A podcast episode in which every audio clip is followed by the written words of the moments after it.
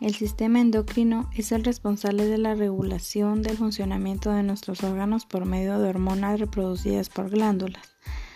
Las estructuras del sistema endocrino son hipófisis, que es el centro regulador del sistema hormonal, pineal, es una glándula que reproduce melatonina, tiroides, libera hormonas tiroideas encargadas de la regulación del metabolismo, paratiroides, es la glándula encargada de regular el calcio de nuestro cuerpo.